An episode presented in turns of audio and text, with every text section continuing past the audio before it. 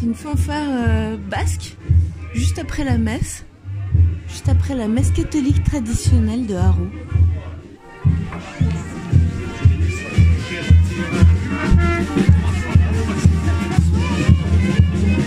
C'est une relation de Stéphane.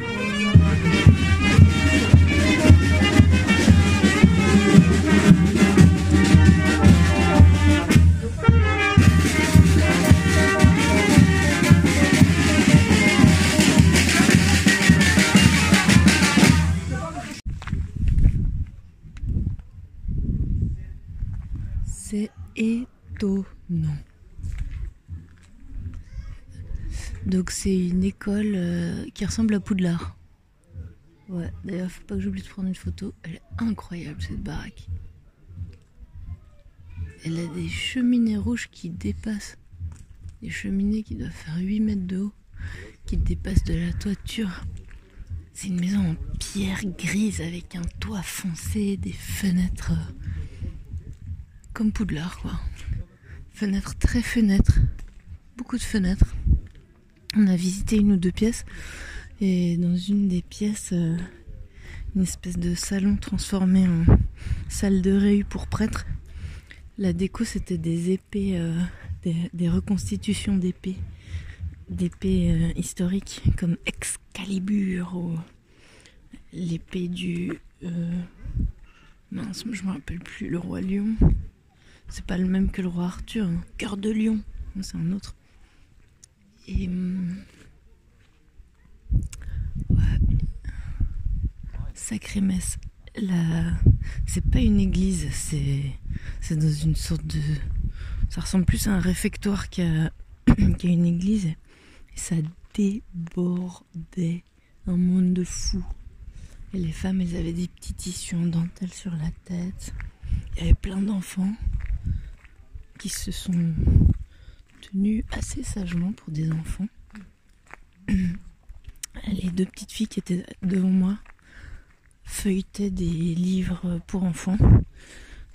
Il y en avait un sur Sainte Cécile, un sur Sainte Thérèse et un sur Sainte Bernadette. Ça, c'est de la lecture. Oh, mais tellement belle cette école.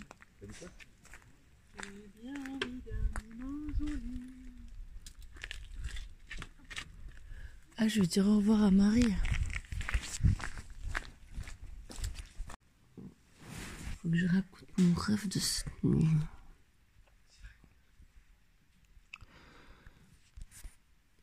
Alors, oh, c'était bizarre.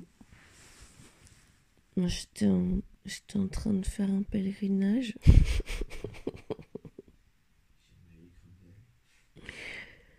Et puis, j'arrivais chez des gens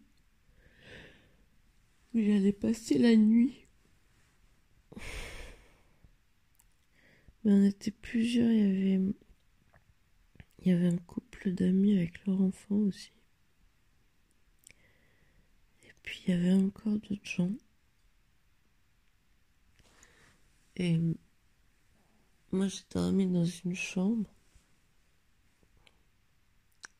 Oh là là, je crois que j'ai, je crois que j'ai continué le rêve après. Je me suis réveillée, puis après je me suis endormie et j'ai continué ce rêve. Ah non, c'était pas top. T'explique, c'était un peu angoissant.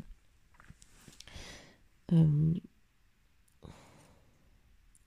Ouais, c'est pas très clair, mais ce qui se passe, c'est que, euh, en fait, c'était un monsieur.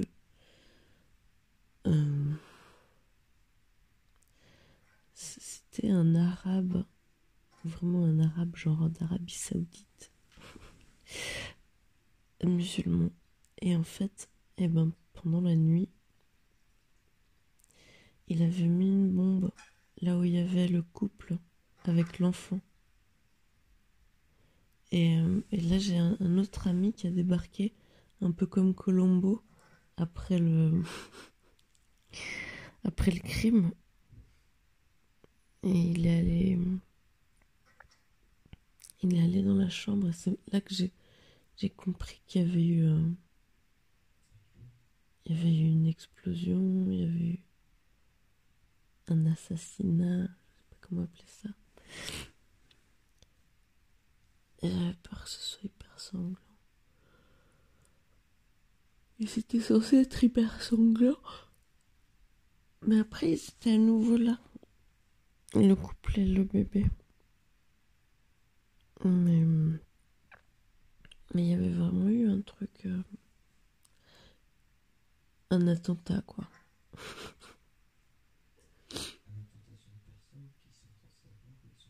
Voilà. C'est bizarre que je rêve d'un attentat comme ça, par une sorte de Daesh.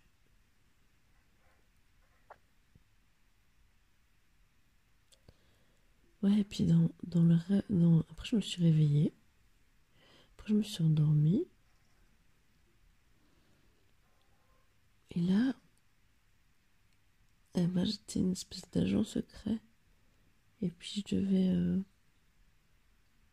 je devais veiller à ce qu'il n'y ait plus d'attentats, en fait. Je devais veiller sur quelqu'un. Mais je sais plus qui c'était. Et C'était hyper stressant. Parce que, ouais, je me rappelle, on allait dormir euh, dans un hôtel. Très joli hôtel. Tout petit. Et, ça a bien été pendant cette nuit-là. J'étais contente. Et après, on devait passer une, deuxième nuit quelque part. Alors, euh, au début, je je dis, bon, ben, on reste là. Et au dernier moment, le soir, j'ai eu l'intuition que qu'il fallait qu'on parte. Et donc, eh ben, on a fait les bagages et on est parti. Il a fallu aller chercher un autre hôtel qui était tout pourri cette fois. Mais je sais pas qui c'est.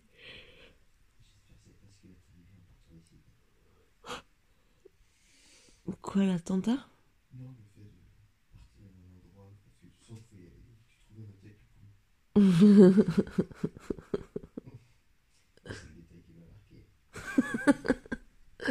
D'hôtel en hôtel. En fait, c'est ça.